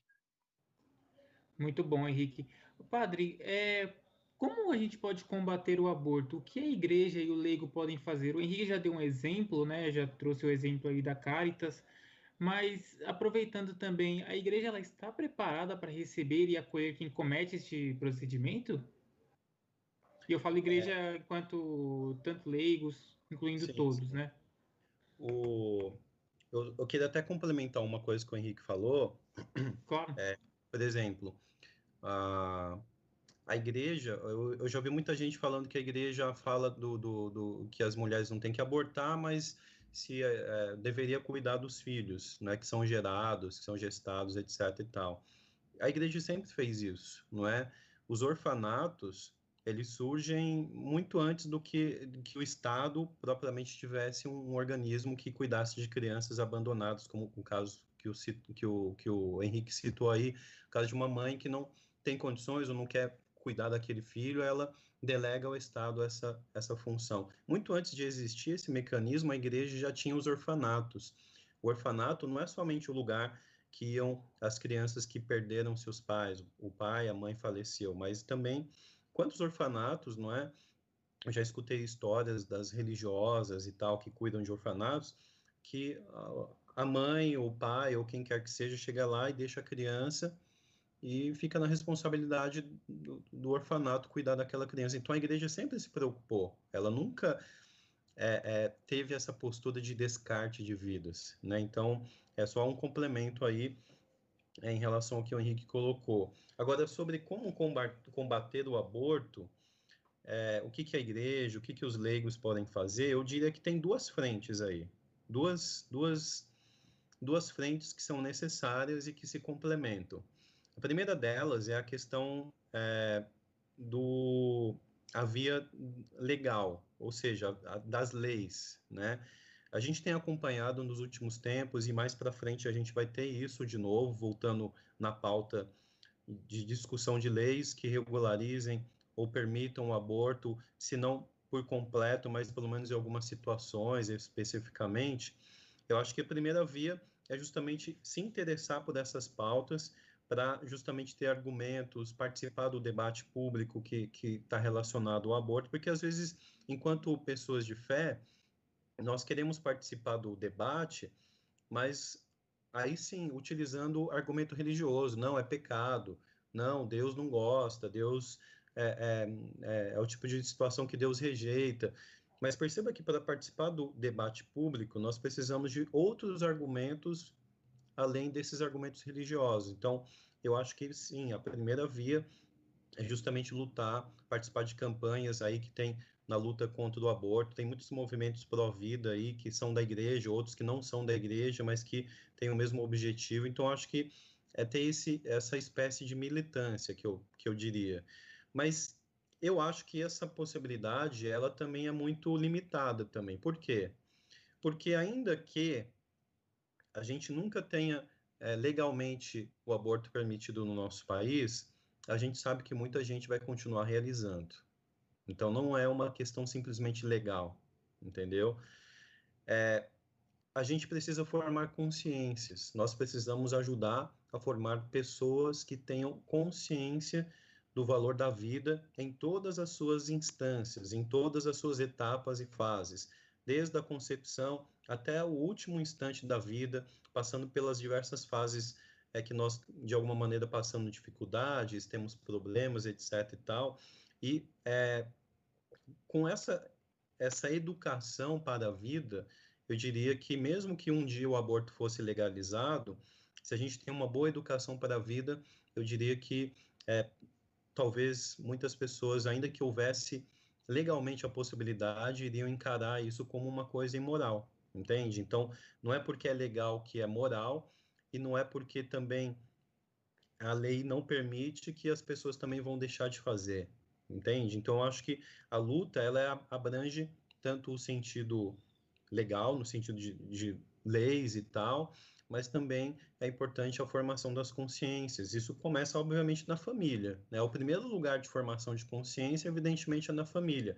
É claro que a gente não pode pressupor que todas as famílias vão oferecer esse tipo de formação, de educação, etc e tal, porque a gente sabe que muitas famílias é, sequer têm oferecido o básico em termos de, de educação por diversos fatores aí que não cabe agora, né?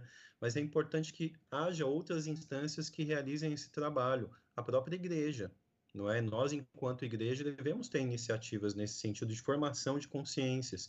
E formação de consciência, eu não estou falando no sentido moralizante da coisa, moralista, né? Não faça aborto porque é pecado. Não é só isso, né? É, é toda uma série de, de elementos que precisam ser tratados, abordados, justamente para que a pessoa crie uma consciência e, e comece a enxergar vida aonde muitas muitas pessoas hoje enxergam apenas um amontoado de células. Então acho que a luta se dá por esses dois caminhos. Perfeito, padre. Ótimo. Henrique, é, falando um pouco agora sobre os meios contraceptivos, né? O método DIU e pílula anticoncepcional e do dia seguinte são abortivos? Olha, essa pergunta é bem, é bem polêmica, assim, né? É, primeiro, assim, a gente precisa entender que esses métodos anticeptivos ou contraceptivos, todos eles são uma influência não natural no corpo no corpo da mulher. Mas aí a gente precisa entender como que eles funcionam dentro do corpo da mulher para se referir a abortivo ou não. E aí a gente começa a entender o posicionamento da igreja. Aqui fica uma dica: é, o Papa Paulo VI é quem inaugura essa discussão e na, numa carta encíclica que é o Evangelium Vitae. Acho que é isso, né, padre? Evangelium Vitae Quer dizer, isso. o evangelho da, da. É isso, né? O nome. E ele faz esse, é, uma série de questionamentos. Então, por exemplo, quando a gente fala do DIU, o sistema intrauterino, ele tem uma organização no corpo da mulher para que, ou num primeiro momento, o esperma não atinja o óvulo, ou se acontecer do esperma conseguir passar lá pela porteirinha e fecundar, aquela célula não tem o processo de nidação, né, que é o processo de instalação do embrião no útero da mulher, porque ele precisa colar no útero da mulher para retirar os nutrientes e ele se desenvolver. O DIU, ele é um elemento que ou ele impede o espermatozoide de seguir o seu fluxo ou de acontecer essa nidação.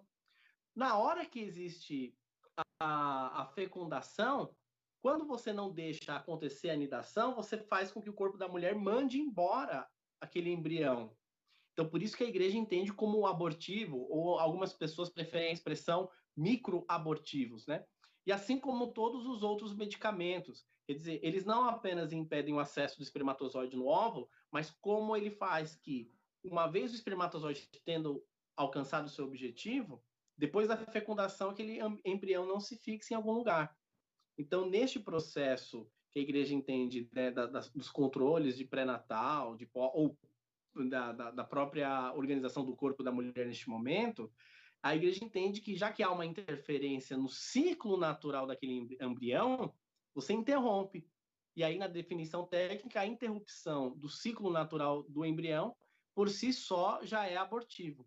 Então, sim, se a gente quiser fazer uma resposta sintética, sim, os métodos anticeptivos ou contraceptivos por meio da medicação, por meio do DIU, eles não são entendidos na igreja como meios naturais, justamente por produzirem ou impedirem que o embrião se fixe no útero da mulher e seja descartado imediatamente. Perfeito. É, Padre Rodrigo, uma das perguntas mais difíceis que nos fazem quando tocamos nesse assunto na catequese é sobre estupro e aborto. É, qual o posicionamento da igreja perante a este ato? Porque primeiro tem o ato do estupro e, consequentemente, o ato do aborto, né? Em razão desse primeiro ato. É, qual o posicionamento da igreja e, ao mesmo tempo, se nós apoiamos esse, o aborto, pode ser esse ou tantos outros, é, se nós, como leigos, apoiamos esse tipo de ato, é, por, somos livres, né? Primeiro, tendo como base o livre-arbítrio. É, por qual motivo não podemos apoiar esse, esse tipo de ato do aborto? É, essa, toda discussão que envolve o aborto, perceba que ela gira em torno, normalmente, de deslocar o, o, o, o centro da discussão. É, quem, primeiro, quem que vai, o, o que, que vai ser, entre aspas, tirado da mulher? Vai ser o feto, o, o, o embrião, ou, ou, qualquer termo que você queira utilizar aí nesse sentido, existem várias, várias linhas, né? É, se desloca a discussão sobre a questão da vida que está sendo gestada ali para as outras é, outros focos que são importantes, não é que eu estou dizendo que não são importantes, e, e, a gente desvia do principal, né? Não é importante que a mulher tenha sido estuprada, Claro que é, isso vai trazer uma série de consequências para o resto da vida, uma série de sequelas. Quantas mulheres aí é, é, sofrem consequências até o fim da vida? Isso é indiscutível, né? É, por outro lado, a gente também está falando de um terceiro elemento ali, que não é a mulher e nem o estuprador, mas que é a vida que está no ventre dela. Essa vida, ela deve ser é, eliminada ou interrompida no seu desenvolvimento ali embrionário, é, porque a mulher vai sofrer consequências ou sempre vai olhar para o filho e lembrar do, do seu estupro ou qualquer outra coisa nesse sentido. Então a questão é justamente essa. Por conta do estupro, esse, esse seria o caso de uma exceção em vistas do aborto?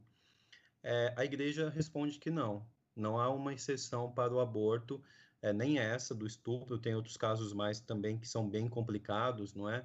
é não seria uma exceção é, justamente porque, no fundo, é, a mulher está machucada, ela está ferida, ela está estigmatizada pelo estupro, também é uma grande vergonha, não é, para muitas mulheres até tratar sobre esse assunto, mas aquela vida que está sendo gestada, ela é um elemento vou usar a expressão elemento aqui, me desculpe se parece estranho falar assim de uma vida, né?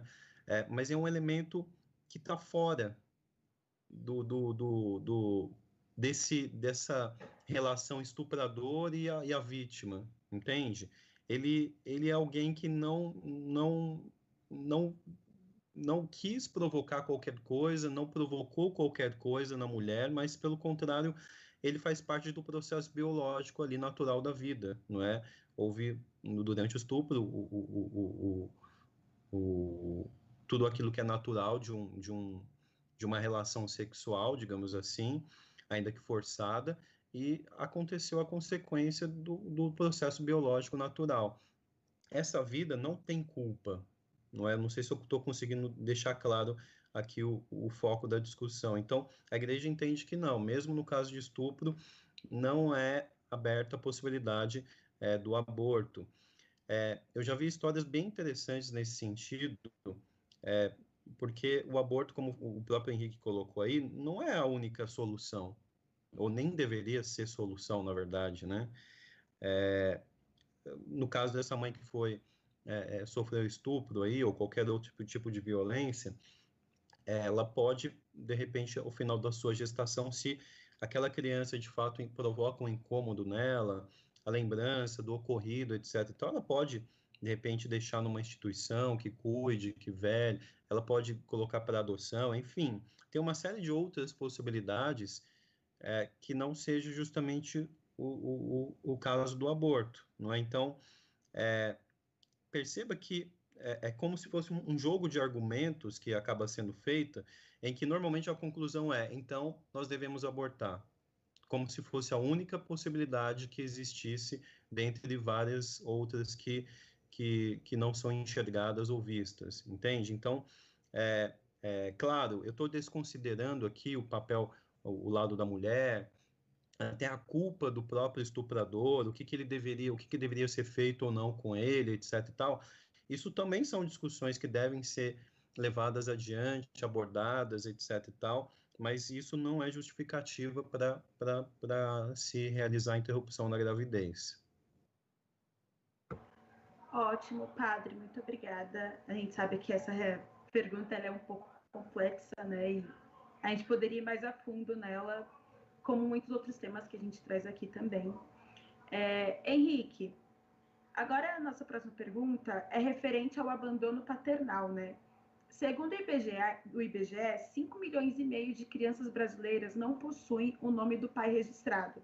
Somente em São Paulo há 750 mil pessoas sem o nome do pai no registro.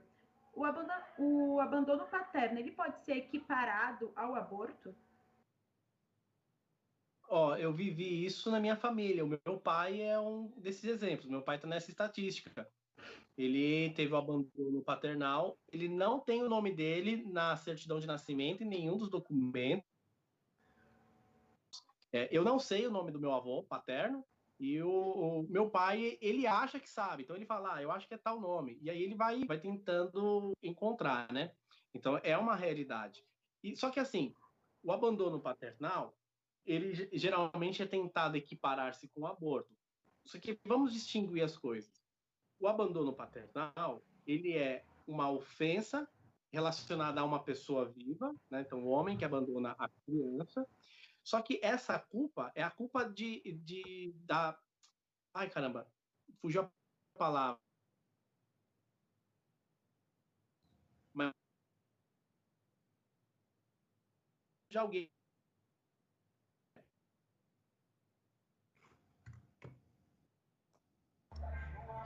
caiu.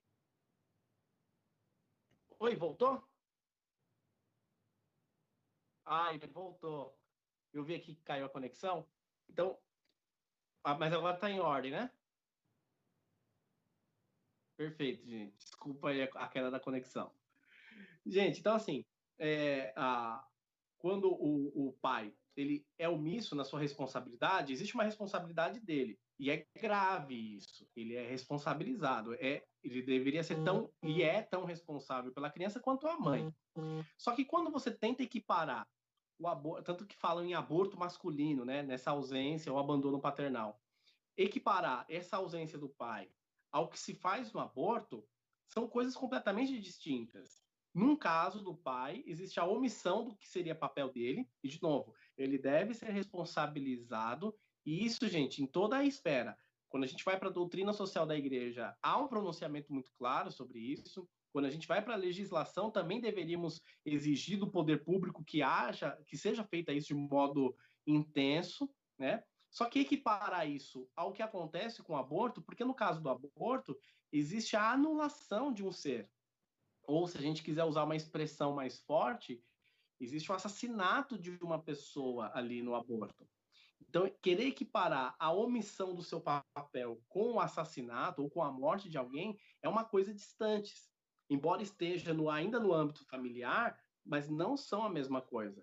Agora, é fato, e eu queria deixar isso muito claro, que deve-se existir, sim, equipamentos jurídicos, equipamentos políticos e sociais, para que o pai seja responsabilizado sobre sua paternidade.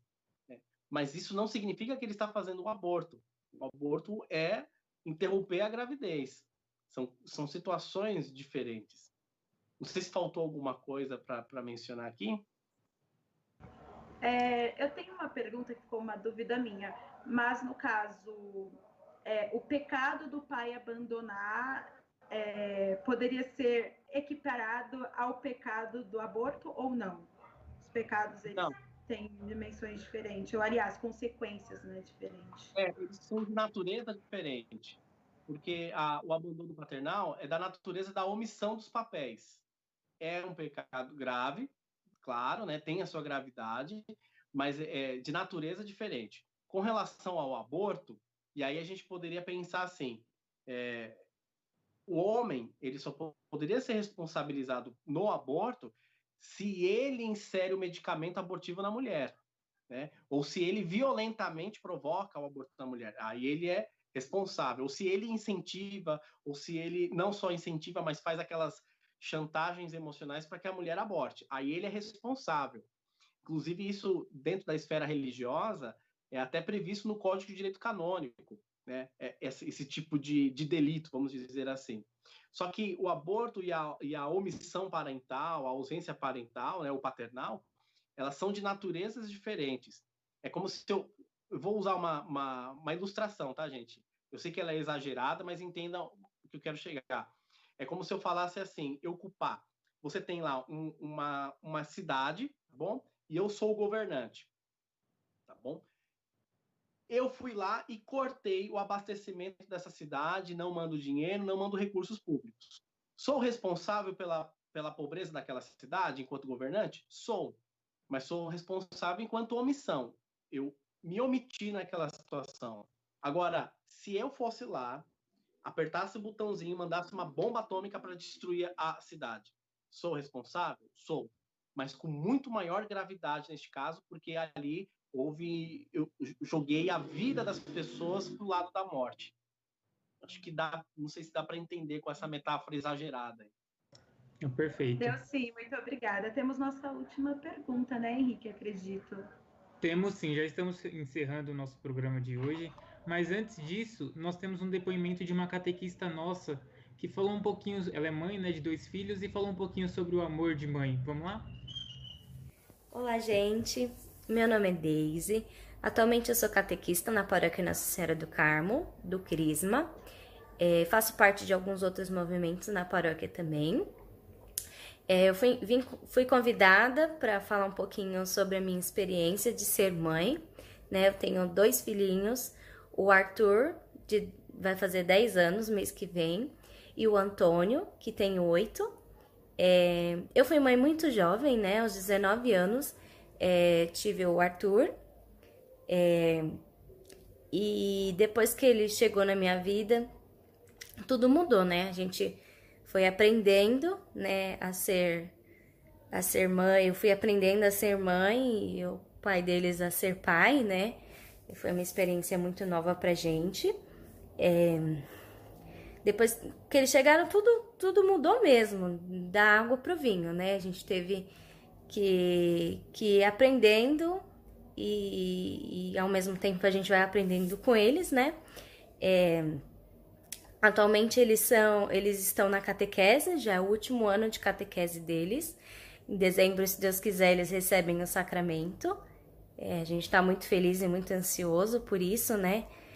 É, porque a gente tenta. É, aqui a gente é muito devoto da Sagrada Família, e então a gente é, optou por deixar eles nessa doutrina, né? É, seguir essa doutrina da nossa, da nossa fé. E atualmente eu sou um catequista mesmo, mas para incentivá-los aí para a igreja, né? Eu acho que é muito importante eles desde pequenininha a gente plantar essa sementinha, né? A gente fazer com que eles é, cresçam nessa fé, né? E é isso. É, lá na frente eles vão colher é, todo o bem que a gente plantou, eu acho que não tem caminho melhor para eles seguirem, né, do que os caminhos de, de Deus. Então é isso, a gente a gente tenta ensinar essa doutrina para eles, essa fé, e eles gostam bastante também. Eles gostam de saber, de, de conhecer as histórias bíblicas. É... Às vezes eles corrigem a gente também, porque a gente tenta colocar uma historinha, alguma coisinha para para eles poderem aprenderem de uma forma diferente, uma forma, mas eles falam não, principalmente o Antônio, que fala mais, né? Eles falam, não, mamãe, é assim. Não é corpinho de Cristo que a gente no comecinho falava para ele poder entender, né, o, o que é o sacramento que eles vão receber. Ele não é corpo de Cristo. Então a gente vai aprendendo com com eles e eles gostam muito, bastante também de, de aprender. E é isso. É, é, sem palavras o amor que eu, que eu sinto por eles, né? Mãe, é muito difícil falar desse amor, porque é um amor que a gente não sabe mesmo explicar de onde, de onde vem, né? De... E é isso. Não, não tenho palavras para dizer. Eu amo eles incondicionalmente daria a minha vida por eles, né? Dou a minha vida. E é isso. Obrigada pelo convite. Grande beijo. Tchau, tchau.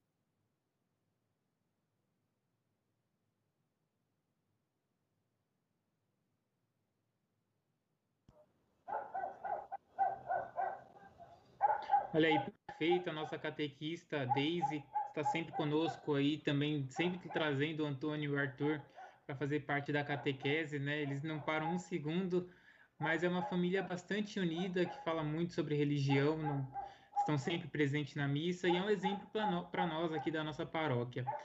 Padre Rodrigo, queria te agradecer a presença de hoje, foi muito importante discutir esse, esse tema. E aproveitando, tem algum recado que o senhor queira deixar? E, apesar do recado também, qual, senhor, qual mensagem o senhor deixaria para os nossos catequistas, para os nossos crismandos, para todos aqueles que estão nos assistindo? É, primeiro conselho ou recado que eu deixaria é: eu sei que a gente está numa sociedade é, cada vez mais de opiniões diferentes, plurais, é, que não segue necessariamente mais a moral cristã, aquilo que a gente chama de moral cristã. Né? Então vai ser cada vez mais comum encontrar pessoas que defendem o aborto, não vem um problema nisso. Por que não encontrar jovens, é, se deparar com jovens que de, de repente pensem nessa possibilidade? Eu acredito que é justamente ajudar a ter essa visão sobre a vida, a importância da vida em todas as suas etapas, sobre, e, e claro, evidentemente, é, nesse processo de gestação, que é o momento em que a vida está indefesa, né? É, existem muitas instâncias que alguém pode procurar ajuda, se algum jovem, por exemplo, passa por alguma dificuldade, por exemplo, ah, eu fiquei, a mulher ficou grávida, a menina ficou grávida, os pais não podem saber, sabe, aquelas coisas que se cria. Existem muitas instâncias em que se pode pedir ajuda, a começar do padre da paróquia, de repente uma, uma pessoa de confiança da paróquia, um catequista, um amigo, etc e tal. Existem instituições que existem com essa finalidade, eu cito aqui, depois quem quiser procurar, pesquisar, até para conhecer melhor o trabalho deles, a Associação Guadalupe, que é lá da Diocese de São José dos Campos, eles têm um trabalho muito bacana de é, formação e de também de convencimento de pessoas que estão pensando em, em realizar o aborto, de tentar convencê-las do contrário. Então, eles a, a, a, oferecem um suporte psicológico, apoio, da, apoio nos diversos sentidos, até material mesmo. Não é? E eles já, já conseguiram fazer com que muitas, muitas pessoas, muitas mães desistissem de realizar o aborto. Então, o que eu quero dizer é que caminhos nós temos, não é? É, eu sei que é um caminho com muitas dificuldades, mas caminhos nós temos. Então, eu acredito que não é simplesmente aderir a uma uma espécie de pensamento que está sendo muito corrente, mas nós temos também do nosso lado muitas possibilidades bastante interessantes que são justamente em favor da vida. Perfeito, padre, muito obrigada. Henrique, você também nos deixaria algum recado, um recado para todos aqueles que estão nos assistindo? Olha, eu queria começar com indicações, acho que de livro. Mencionou a Associação Guadalupe, né? É, os padres da, da própria paróquia. Na diocese a gente tem o Padre César, né? Que é referência da vida aqui. Aqui perto a gente tem a missão da Ime Almas, que também faz esse trabalho. E assim, para quem quiser se, se, interessa por entender melhor esse tema, é, é, são dois livros aqui. Este aqui é o Aborto, o Holocausto Silencioso. É um padre jesuíta que escreveu. Ele, essa edição aqui pela Loyola, talvez você tenha uma edição mais, mais nova, né? Um livro bacana, assim, uma experiência bem, bem interessante dele. E este livro, que é o mais recente, foi escrito por um brasileiro, conhecido aqui da gente, no, o Francisco Raso. É um livro chamado Contra o Aborto. Aqui está no Kindle, mas tem ele também impresso também. Que tem, dá para pegar pela internet. São livros que nos estimulam numa reflexão. E assim, os dois livros, eles não abordam apenas a temática religiosa, mas vão para temática mesmo filosófica, antropológica, medicinal. E o, o, o Francisco Raso e o padre, padre John Powell, eles trabalham também a dimensão da lei, das legislações, fazem um histórico bem bacana. Agora, para finalizar mesmo, acho que a reflexão, eu acredito sempre que assim, se é, nosso discurso ele é pró-vida, ele precisa ser pró-vida sempre. Então, esse olhar que a gente defende a doutrina, a gente defende a fé, aqui a gente falou de certo e errado, ou de pecado ou não, mas a gente sempre tem que lembrar que nessas situações, sobretudo nessas situações, é uma pessoa, né? alguém que está ali. E talvez esse exercício nosso de empatia, de estar ao lado, é, seja muito mais interessante, porque na hora é, de uma menina, uma mulher estar grávida, se ver grávida e ela cogita o aborto, a reflexão que ela faz não é uma reflexão teórica sobre a origem da vida, não é uma reflexão filosófica, é uma reflexão psicológica, é uma reflexão utilitária até. Poxa, o que, que eu vou fazer? que, que vão pensar de mim, né? se eu vou conseguir sustentar isso ou não. Do outro lado, de repente, o um menino, o adolescente, o jovem, se vê desesperado, né? E às vezes, sobretudo numa situação que não era uma relação pública, ninguém sabia que eles estavam namorando, ficando, sei lá.